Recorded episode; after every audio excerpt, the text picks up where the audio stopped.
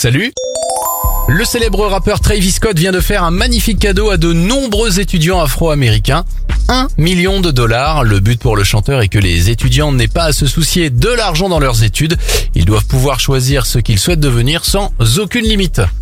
Bonne nouvelle, le prix du fruit préféré des Français est en baisse. Je vous parle de la fraise. D'après les producteurs, elles sont déjà nombreuses sur les étals. Elles coûtent moins cher que les autres années. C'est quelques centimes, certes, mais c'est toujours bon à prendre. Enfin, lors de la journée mondiale de sensibilisation à l'accessibilité, Apple a présenté de nombreuses nouveautés pour aider ses utilisateurs handicapés au quotidien.